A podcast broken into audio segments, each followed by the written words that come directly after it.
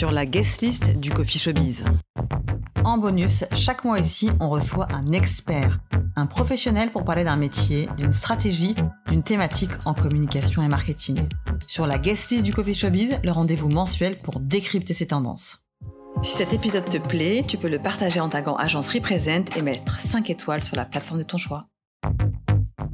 Salut tout le monde, comme chaque mois, on est avec Marie-Laure. Et on a un épisode qui s'appelle Sur la guest list du Coffee Showbiz où on invite un expert, une experte cette fois-ci, pour parler d'une tendance dans le marketing et la communication. Et ce mois-ci, le mois de mars, le printemps pointe son nez, on a envie de parler de musique et on a envie de parler de musique dans la communication et on a été chercher une experte, une amie, Charlotte Decroix, qui a plein de cordes à son arc, qui a fondé un label qui s'appelle Majestic Ship, qui a fondé une agence qui s'appelle Contrat et qui travaille actuellement chez Adami. Salut Charlotte, comment tu vas? Salut, bah ça va super et vous? Bah écoute, on est super contente de parler son et musique avec toi. J'ai aussi oublié de dire que tu étais une DJ renommée ah. sur tous les clubs de Paris avec qui on a eu l'occasion aussi de travailler dans, dans le passé. La musique, ça t'a toujours euh, bercé? Eh ben en fait non.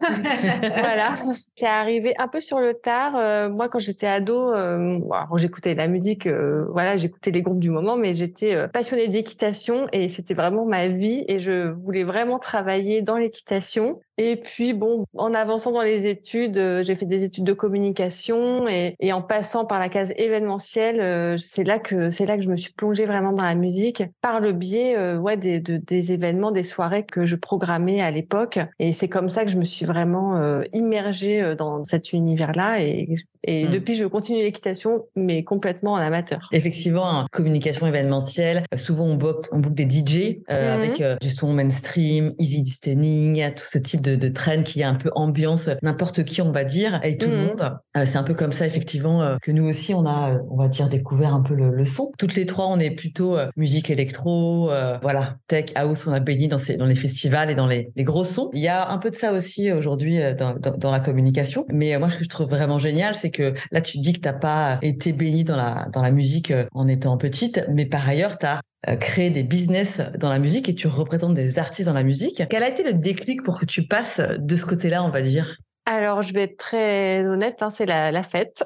c'est un, bon oh, déclic. Ah, bah, j'ai en fait, j'ai commencé mes études à Lille. Alors, euh, voilà, je, je, je, sortais, mais dans des trucs un peu généralistes, justement. Et en arrivant à Paris pour mon master, là, j'ai commencé à sortir alors et dans des clubs, euh, enfin des bars plutôt rock, donc là où j'ai vraiment euh, écouté du rock, et en parallèle dans les grosses soirées électro, euh, les années 2000, ça a été hyper hyper riche hein, quand même. C'était c'était vraiment la folie à. Paris. Alors est-ce que c'est parce que j'avais 25 ans ou est-ce que parce que il se passait vraiment un truc? Moi j'ai le sentiment qu'il s'est passé un truc de, de dingue dans les années 2000, et, et en termes de musique électro, je me suis vraiment éclatée. Et je trouve que l'agence pour laquelle je bossais à l'époque, la Lune Rousse, produisait une soirée électro qui s'appelait Panique à l'Élysée Montmartre, mm. et c'est et en fait, c'est pour ça que je suis entrée dans cette agence en, espérant travailler sur cette soirée. Et ils m'ont effectivement confié euh, les rênes euh, de ce projet au bout d'un an euh, dans l'agence. Donc, j'ai rencontré à ce moment-là les légendes BETC avec qui on organisait le truc. J'ai rencontré énormément d'artistes, dont celui avec qui j'ai monté mon label plus tard. Donc voilà, c'est vraiment c'est une soirée qui est chère à mon cœur puisque ça m'a vraiment mis le pied à l'étrier. Mmh ouais, on fait coucou à toute l'équipe de la Lune Rousse avec qui on a travaillé au Grand Contrôle aussi il y a quelques mois. C'est vrai que très vite la publicité a pris le train de la musique électro du DJ dans ces événements, ces publicités. il y a eu effectivement un gros boom dans ces années-là. Donc, tu as monté un label. Mm-hmm. Alors, qu'est-ce que ça veut dire monter un label? Monter un label, ça veut dire que tu que, bah, que tu produis en fait les enregistrements, donc les disques des artistes, et qu'ensuite tu les euh, tu les exploites. Alors concrètement, ça veut, à l'époque, ça voulait dire qu'on avait euh, avec euh, donc David Shaw, avec qui j'ai monté le label, on avait complètement autoproduit son son premier album en gros, on avait mis nos moyens perso. Et puis quand c'est venu le moment de, de sortir ce disque, bah, comme moi, je, je connaissais pas trop euh, les labels à l'époque, euh, on savait pas trop où, aller euh, chercher pour euh, pour le sortir, et donc on a décidé de monter notre structure. Et donc c'est comme ça que ça a commencé. On a trouvé une distribution, une promotion, et, et voilà. Et à partir de là, on, on a signé petit à petit d'autres artistes, et, et, maintenant ça fait 11 ans que ça dure. Alors voilà, il y a eu des périodes plus ou moins plus ou moins denses en termes d'actu, mais mais voilà, on a produit plein d'autres artistes, et, et aujourd'hui on continue on continue à faire des sorties. Et donc tu produis donc à l'époque l'époque, tu produisais des vinyles, euh, j'imagine. Et puis, euh, ben, toi aussi, tu as dû, avec les artistes que tu représentais, ben, subir un peu l'évolution de l'industrie musicale avec les plateformes d'écoute. Et donc maintenant, est-ce que tu continues à produire des vinyles? Ou est-ce que ça, se passe que sur, sur les plateformes d'écoute?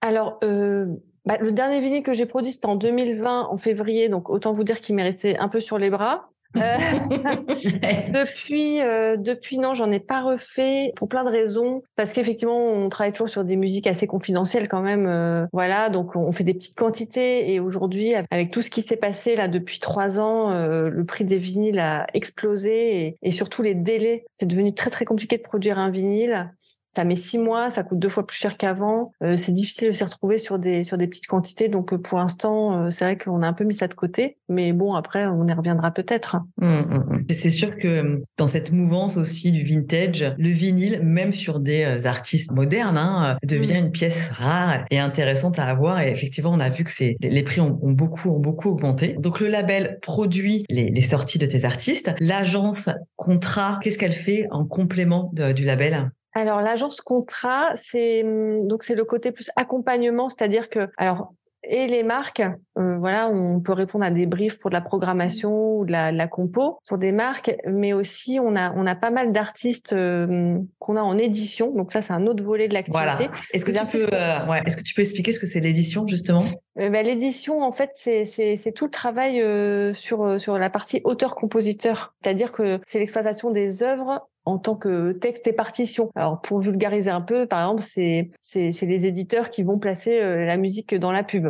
Voilà. Exactement. Ou qui vont euh, euh, faire travailler des auteurs entre eux pour, par exemple, un tel va écrire pour un interprète. Puis voilà. Et en fait, nous, on gère tout ce qui est droit SACEM et droit synchro. Et euh, ça s'apparente beaucoup finalement à du management parce qu'on est là vraiment pour développer le, profil d'un artiste. On est là vraiment pour développer le profil d'un artiste, d'un auteur-compositeur et, et, voilà de le faire euh, découvrir euh, et aux pros et au public. Et donc avec Contrat, on accompagne beaucoup d'artistes en édition qui sont pas forcément sur le label, mais que par exemple on, pour lesquels on va mettre à disposition leur catalogue. Notre, pro... Non, mais même on va on va on va les accompagner sur la promo, on va hmm. on va leur proposer une distribution. Enfin souvent c'est des artistes qui sont qui sont autoproduits. Mm-hmm. Et voilà, on fait un peu du ce qu'on appelle maintenant du artist service, qui est un peu le nouveau modèle euh, de la musique. C'est il y a beaucoup d'artistes aujourd'hui qui font tout eux-mêmes et qui après font appel à une société qui va faire euh, du service, c'est-à-dire qu'ils ils vont mettre en ligne la musique, la promouvoir, les aider à obtenir des aides, mais sans être producteur. Euh,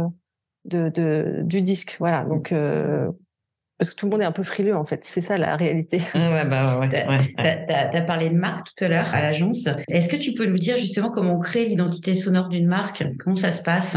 Il y, a, il y a, plusieurs. Ça dépend en fait de, de quoi on parle. Est-ce que ça va être euh, l'identité sonore sur un événement? Est-ce que ça va être effectivement une composition euh, pour une, une, une, signature musicale? Tu vois, par exemple à l'époque euh, bourgeois avec ses trois petites notes de Xylo. Voilà, c'était vraiment une signature euh, forte. Ou alors effectivement le choix d'une d'une œuvre existante pour une publicité. Tu vois. Après, ça dépend de plein de choses. Il y a des marques qui sont capables d'aller sur plein de territoires différents. Par exemple, nous, on reçoit beaucoup de briefs plutôt pour euh, du, du parfum ou du luxe parce qu'on a un catalogue qui est euh, qui est pas hyper accessible pour des marques très mainstream. Euh, mais tu vois sur un parfum tu peux avoir la cible par exemple la Gen Z comme le la, la, la, femme de 40 ans. Donc là tu vas pas forcément proposer la même chose. Mais globalement voilà eux ils ont un mood sur lequel ils vont essayer de de, de comment dire il faut essayer de trouver l'ambiance qui va coller à la marque et ça peut être très différent selon leurs produits. Mmh. Et après sur la signature musicale, pour le coup, là, en général, ils font vraiment appel à, des compositeurs et euh, ils vont la garder dix ans. Donc, c'est pas du tout la même manière de travailler, en fait. Je sais pas si c'est très clair. Non, non, mais c'est sûr que créer un son ad hoc pour une marque dans un projet en particulier, c'est comme créer un logo. En fait, c'est statutaire c'est très statutaire, ça va rester. On a encore en tête euh, effectivement Bourgeois, Bouygues Télécom, ces signatures de marque en fait qui restent vraiment dans le paysage et qui font partie de la compréhension et de la connaissance de la marque. Et puis c'est vrai aussi, tu as le côté synchro en publicité où une musique existante, qui va être légèrement remixée, va sublimer un message publicitaire.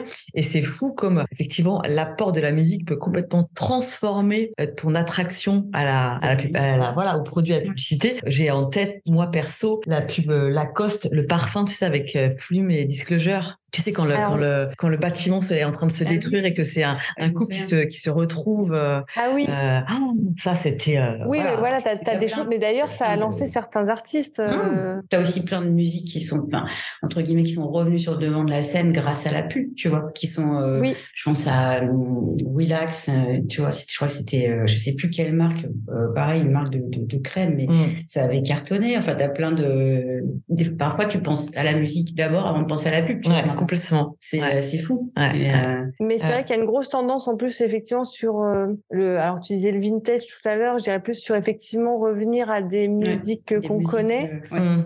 Mais surtout la grosse tendance euh, observée, c'est euh, alors c'est soit la reprise ou remix, soit mm. ce qu'on appelle l'interpolation, c'est-à-dire euh, prendre. alors c'est plus que du sampling, c'est vraiment tu vas prendre une mélodie ou un bout de chanson existante et rajouter des nouvelles choses. Et en fait, tu recrées quelque chose de nouveau avec du vieux, en gros. Comme ça, il y a un côté. Je rassure tout le monde parce qu'en fait, même si tu connais pas exactement le titre parce que c'est un vieux machin, tu l'as déjà entendu 15 fois et tu dis ah bah oui, je connais et donc, il y a tout de suite un, lien qui se crée. Mm. Et en même temps, ça va être un remix ou une nouvelle version. Et euh, la marque donc apporte quand même une dimension de nouveauté. Il y a eu beaucoup, beaucoup de reprises là récemment dans la pub et beaucoup de, beaucoup de versions remix. Ouais. Mm. Ça, c'est, euh, on voudrait des trucs nouveaux, mais en même temps, on veut se rassurer avec du vieux. En gros, c'est un peu ça le, truc. On a, il y a beaucoup de briefs dans ce sens, quoi. C'est quoi la dernière euh, pub sur laquelle tu as travaillé avec un de tes artistes? Alors, la dernière pub, bah, là, récemment, là, on a fait plutôt pas mal de petits contenus euh, digitaux, donc euh, qui sont pas forcément les grosses pubs. Euh, non, les grosses pubs qu'on qu'on a qu'on a pu faire. On a eu euh, une campagne pendant plusieurs années sur Discord avec Sentiment Acide. Ouais, avec David Cho justement et, et Voilà, voilà, un remix de Jennifer Cardini. David, lui, toujours, bah, il a ce, ce track avec Vitalik qui tourne sur un pub Peugeot depuis euh, depuis trois ans. Alors, est-ce que je crois que c'est encore en cours mm. On a fait du Chanel aussi. Mm. On a fait euh, puis après, euh, ouais, beaucoup de contenus digitaux parce qu'en fait, tu veux aujourd'hui, il y a tellement de contenus. Mm. Alors c'est bien parce que ça démultiplie les opportunités. Après, les gros films télé sur lesquels euh, vraiment euh, ça va, ça va être des campagnes longues et sur lesquels justement la musique va être vraiment repérée par le public. Ça, c'est quand même beaucoup plus exceptionnel, surtout avec notre catalogue qui est, comme je disais tout à l'heure, quand même voilà, oui. des trucs qui sont pas toujours fastoches. Oui, plus confidentiels. ouais.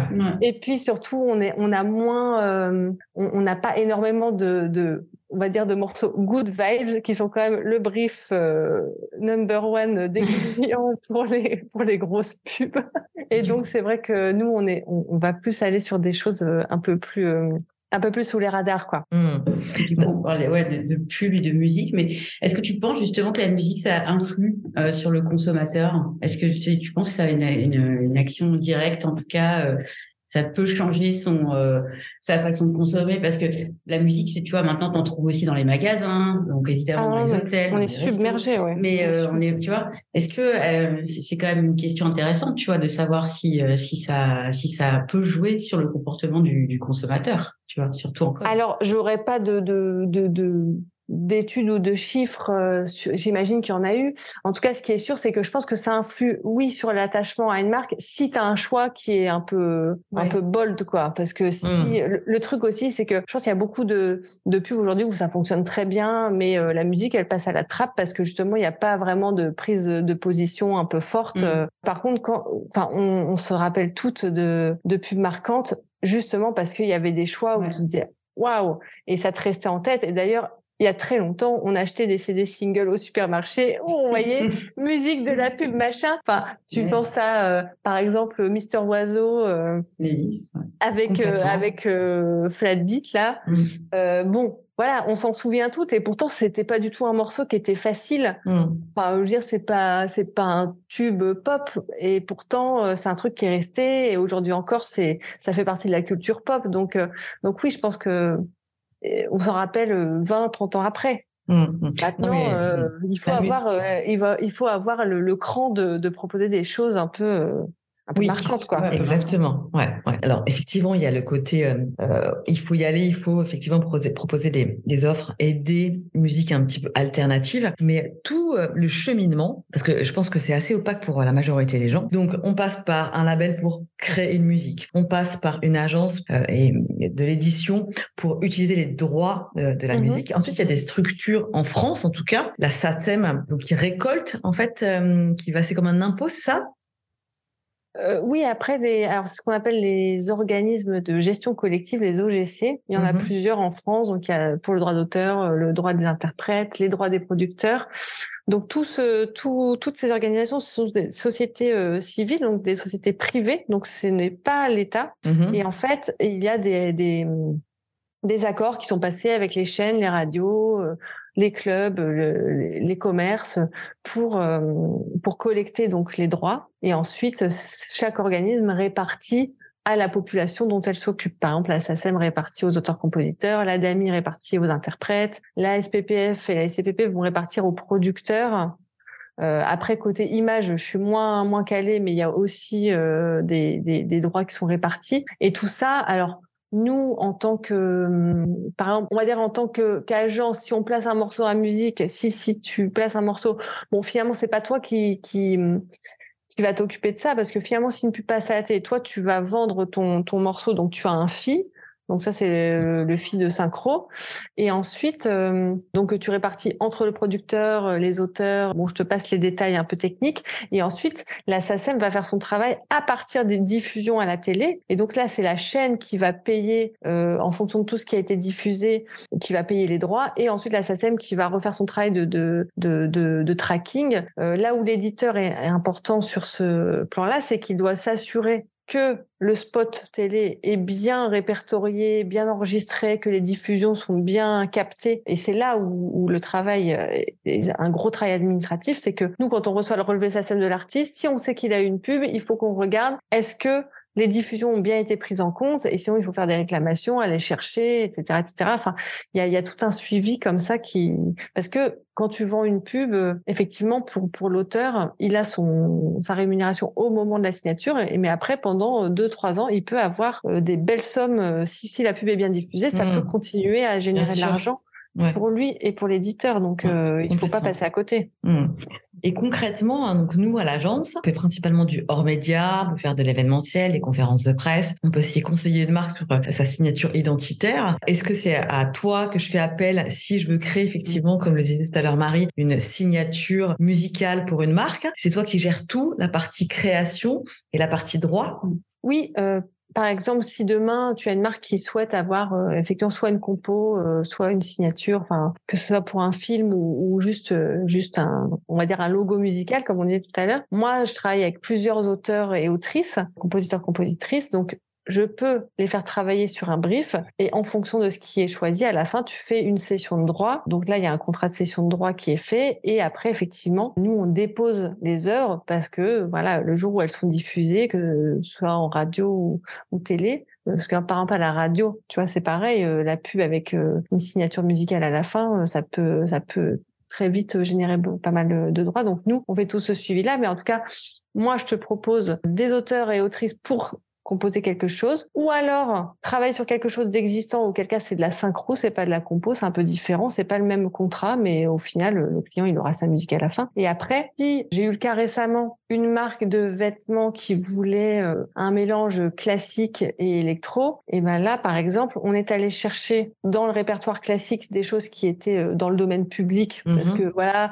parfois on a on va pas avoir euh, beaucoup de budget, surtout sur des jeunes marques, donc il faut être malin pour à la fois pouvoir proposer poser une partie de compo qui vient de chez nous, comme ça on sait qu'on maîtrise 100% de la chaîne des droits, et une partie par exemple euh, libre de droit dans le domaine public euh, ou des choses euh, qui sont pas très chères. Et c'est là où on arrive à, proposer des alternatives par rapport au brief client en fonction de son budget aussi. Si par exemple le client il arrive en disant ouais moi j'ai envie d'avoir un truc façon Rolling Stone, je sais pas quoi, bon tu sais que ton budget il est pas en phase, et ben le, le travail aussi c'est de pouvoir proposer des alternatives dans le mood mood. Et c'est d'ailleurs des choses qui arrivent très souvent. On a ça comme mood, euh, bah oui, c'est du Alipa, mais sauf qu'on n'a pas du tout le budget du Alipa. Mmh. Et même si tu avais le budget, encore faut-il qu'elle accepte, parce qu'il y a aussi, voilà, ce... avoir envie de le faire. Hein.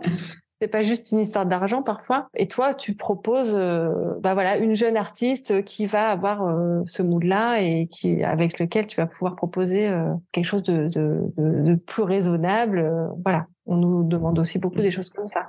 C'est mhm. intéressant aussi parce que souvent on pense que c'est un peu, euh, que c'est très cher ou que c'est pas forcément abordable. Et là, tu viens d'expliquer, et je pense que c'est intéressant pour les pour, nos auditeurs ou pour les, les marques qui nous écoutent que c'est quand même, enfin, ça peut être accessible via, voilà, en allant chercher des artistes moins connus, en, trouvant des, des, des compromis euh, entre les concours que tu vas faire et celles que tu vas prendre. Enfin, c'est euh, donc ça reste quand même quelque chose qui peut être abordable. C'est pas, voilà. Oui. Pas ah non, mais t'en as pour tous les goûts, tous les budgets. Après, il y a, y a il y a une autre activité qui s'appelle la librairie musicale, où là, euh, c'est ce qu'on appelle la musique au kilomètre. Euh, ça n'a pas super bonne presse parce que forcément, c'est on, souvent on se dit ah c'est un peu de la musique d'ascenseur, mais bon par exemple il y a des clients mmh. pour s'ils produisent euh, des tonnes de vidéos toute l'année et qu'ils ont besoin juste d'un petit fond musical, ils sont bien contents d'aller chercher sur les librairies musicales, d'acheter parfois pas quelques centaines d'euros voire moins pour des pour des des œuvres. Alors voilà, c'est juste de l'habillage. Ils vont pas mmh. avoir un truc euh, marquant qui va transformer leur marque. Mmh, mmh. C'est d'ailleurs, euh, c'est d'ailleurs ce qu'a fait euh, l'agence pour brander musicalement le podcast. On a été chercher des musiques en librairie musicale. En librairie musicale. Bah oui, mais il y a des choses qui sont très bien. après, c'est sûr que c'est pas du tout le même marché que que la création qu'on travaille en synchro. C'est pas du tout le. C'est c'est les mêmes c'est le même procédé, mais c'est pas des catalogues que tu vas trouver sur Spotify euh, et qui vont passer euh, à la radio. Voilà, mmh. c'est très différent. C'est fait mmh. pour ça. Mmh, complètement. Et euh, donc je, tire le fil un peu de, ma marque qui crée donc son identité sonore. Si je fais un événement, une conférence de presse ou une soirée où je vais prendre l'artiste et que je vais lui demander qu'il se produise un, un, certain temps pour le show, pour le pour ce lancement, pareil, est-ce que c'est toi qui t'assures que j'ai le droit de le faire jouer, euh, que euh, je m'acquitte des, euh, euh, des, des, des, du dossier administratif pour prendre l'artiste et faire en sorte que j'ai le droit de diffuser entre guillemets sa musique mmh. dans l'événement aussi, ça passe par, toi Alors euh, oui, il y a, deux choses différentes. Euh, déjà, soit tu bookes par exemple un artiste en live pour un événement et auquel cas, par exemple, moi je le fais euh, et donc je m'occupe de contractualiser avec l'artiste, de négocier, éventuellement de faire moi les salaires si, c'est en direct et qu'il n'y a pas d'agent au milieu et de m'occuper de que ça se que tout se passe bien le jour J en termes de production. En revanche, c'est l'organisateur de l'événement qui doit euh, s'acquitter des droits SACEM. Donc, il doit, il y a une déclaration en ligne où tu dis voilà, j'organise un événement, euh, billetterie pas billetterie, euh, bar pas bar, voilà. Et après, eux, ils te calculent, euh, euh, ils te calculent donc une redevance sur ton événement. Donc, mais ça, c'est l'organisateur qui doit le faire et qui doit aussi le faire en théorie. Je dis en théorie parce que bon, après, il y a plein d'événements privés, je pense, sur lesquels euh, ça ne se fait pas forcément. Hein, mais si tu as juste une musique d'ambiance, en théorie, tu dois aussi payer ton forfait euh, à la SACEM et ça, c'est l'organisateur qui s'en occupe. Et ça dépend si c'est effectivement une musique d'ambiance que tu diffuses par exemple via une tablette ou un DJ ou un live. Ça, c'est pas tout à fait les mêmes. Euh, voilà, je connais pas leur grille de tarifs par cœur, mais mais c'est pas tout à fait la même chose. Mais oui, quoi qu'il arrive, c'est l'organisateur par contre qui doit s'occuper de cette partie-là. Alors euh, après, euh, évidemment, euh, si, on décide de me déléguer cette partie-là, je m'en occupe bien volontiers. Mais en tout cas, c'est pas c'est pas obligatoire que ce soit le, le, booker, on va dire, qui, s'en charge. Mmh. En tout cas, toi, avec l'agence contrat plus ton label, quand on a envie d'apporter une touche artistique, musicale à notre concept, notre marque, on rentre par toi et toi, tu es à même de nous conseiller et sur la partie artistique mm-hmm. et sur la partie administrative et sur la partie euh, gestion. C'est ça. Et la partie administrative, c'est vrai que c'est pas la plus fun, mais bon, c'est hyper important de bien la maîtriser parce qu'il y a dans la musique, dans l'industrie musicale euh, globalement, il y a énormément euh, de, de, de parties prenantes. Tu as vite fait d'oublier quelque chose et effectivement de te retrouver euh, avec une galère au dernier moment. Et, et voilà, pour avoir appris sur le tas, j'ai eu quelques galères il y a longtemps. maintenant, maintenant, j'arrive à avoir une vision bien 360 du sujet et c'est pour ça que, que le travail côté agence, il est intéressant parce que voilà, je peux aussi bien programmer un concert pour un événement public qu'un DJ pour un événement privé, faire de la compo, faire de la synchro, faire de la, des jingles.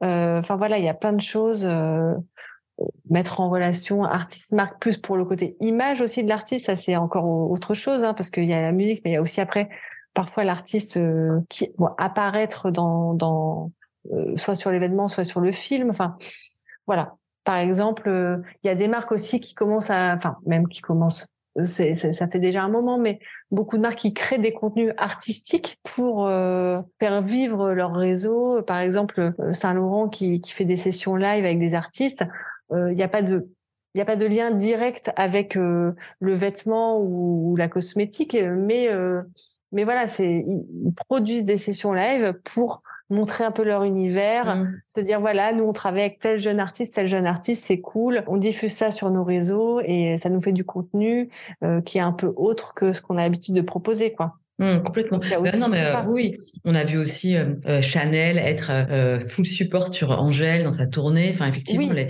les marques se rapprochent d'artistes assez assez facilement. Des marques qui, qui, qui, sont ont un rôle de curateur, d'aller chercher des, des, jeunes artistes, de les mettre en avant. Je me souviens qu'on l'avait fait beaucoup avec Fred Perry mmh. et ça, ça marche. Ah bah oui, Fred Perry, il allait beaucoup chercher les artistes de rock, bien sûr. Carrément.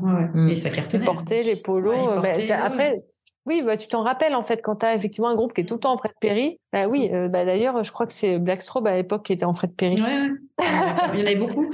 Euh, je, me souviens qu'on on travaillait énormément avec les artistes, mais aussi sur leur site. Enfin, Fred Perry, en tout cas en Angleterre, euh, trouvait des, des, jeunes artistes et les mettait en avant euh, aussi, mmh. tu vois, sur leur site ou via des concerts. Ils organisaient des événements. Ils avaient vraiment un rôle de curateur, quoi. Bien sûr. C'était, je pense qu'il y a pas mal de marques à un moment qui l'ont fait quand même. Alors peut-être un peu moins maintenant, mais mais c'est aussi intéressant, voilà, de voir comment tout ça, ça s'imbrique et comment les marques aussi ont, ont, ont développé des, des fois pas un rôle de label, mais tu vois vraiment un rôle de curation. Mmh. Oui, oui. Bah là, c'est euh, plus du placement de produit. Il y a aussi un autre, euh, ouais, un autre un... Euh, type de contrat. Mm. Ouais. En tout cas, ça montre que la musique reste hyper dynamique et que le, côté artiste musical fait vraiment partie de, de la genèse et des fondements d'une marque. Est-ce que toi, qui as une expérience un petit peu internationale par rapport à ce que tu as déjà fait dans le, dans le passé, Charlotte, et es très, je sais que tu es très connectée à tout ça, est-ce que tu as l'impression que la France est dynamique là-dessus ou qu'il y a d'autres pays qui sont quand même vachement plus dynamique dans la communication et la musique. Tu vois, que ces deux, euh, ces deux milieux se parlent. Alors, j'aurais du mal à faire une comparaison vraiment euh, pays par pays. Et voilà, sans vouloir être trop négative, moi, je trouve qu'on est euh, comme globalement un peu frileux en France. Hein, je trouve qu'on est un peu frileux. Après, je trouve qu'il y a des agences et des marques qui ont des trucs complètement dingues. Et d'ailleurs, chaque fois que je vois passer une campagne ou, ou un choix de musique un peu original, euh, bah ça, ça, me parle tout de suite. Mais globalement, euh, je pense qu'il y, y, a beaucoup de peur en fait. Aujourd'hui, euh, il y a, il y a de, de, de, de, faire les mauvais choix en fait. Et il y a souvent beaucoup trop de gens qui donnent leur avis sur un projet et on se retrouve voilà parfois avec mmh. des choses qui, qui, qui perdent un peu de leur superbe parce que bah parce que il y a, y a tout le monde donne, donne, son avis par exemple mmh. dans, dans une boîte et au final bon, le, le, le, créatif euh, passe un peu à la trappe euh, pour ces raisons-là. Mais d'un autre côté, il y a, y a quand même encore, euh, je trouve, plein de, plein de super initiatives. Par exemple, là, j'ai vu, c'est l'agence Rose Beef qui a fait un morceau de rap, qui a, qui a créé un morceau de rap génial pour alerter les jeunes sur les risques du pari des jeux mmh. en ligne, etc. Et euh, j'ai ouais, j'ai vu ce case qui est hyper intéressant. Euh, je me rappelle plus, ils ont bossé avec le avec un beatmaker super connu et le morceau est sorti et ça a fait enfin voilà, c'était un super coup de com. Voilà, il y a des trucs comme ça. Après euh, il y a des marques qui vont se qui vont plus aller vers on prend une star par exemple justement parfum je crois que c'est le parfum je crois que c'est Saint-Laurent avec du Alipa. Bon bah voilà, ils se disent, on prend une star, facile. on sera sûr, c'est facile. Mm. Il n'y a pas vraiment d'idée créative mm. et c'est, on prend une star. Bon, c'est, c'est, c'est d'autres manières de faire. Maintenant, euh, moi, je préfère avoir un truc inconnu au bataillon, mais qui va être euh, ultra créatif, que juste me raccrocher à. de toute façon, j'ai pas les moyens, puis je représente pas de star aujourd'hui, donc donc forcément, je vais vous parler de la solution super créative avec les indés. Mais voilà, si j'étais une grosse marque, bon, oui, côtoyer des superstars, c'est génial, mais je trouve que c'est pas des, c'est pas une idée en soi, quoi. Mmh, complètement. Ok, super. Écoute, merci pour pour tout ça. C'est quoi le prochain concert que tu vas aller voir ou la prochaine euh, prochain festival où tu comptes aller? Alors le prochain festival, euh, écoute, moi je vais aller au printemps de Bourges pour aller euh, découvrir les jeunes pousses. Hein. C'est un peu le passage obligé des musiques actuelles. Et sinon, je serai aux Nuits Sonores avec voilà avec des artistes productrices, dont Justine Forever qui va jouer en live. Euh, voilà, qui est une artiste que je suis depuis quelques années, avec qui on a un super euh, projet de justement de musique club euh, qu'on commence à développer ensemble et, et voilà. Sinon concert concert, bah peut-être peut-être ce soir. J'avais repéré un groupe un peu shoegaze. faut que je me motive, voilà. Bon, en tout cas, tu es hyper toujours active effectivement mm. avec toi. Je sais que tu as toujours les, les, bons plans et les bons artistes à, découvrir. Merci beaucoup Charlotte pour avoir partagé un peu ta connaissance de la communication et de la musique. Merci. Merci Charlotte. On bah, se merci retrouve. À vous, c'était très sympathique. Bientôt pour un nouvel épisode. Prenez soin de vous et à bientôt. Salut tout le monde. Salut. Salut.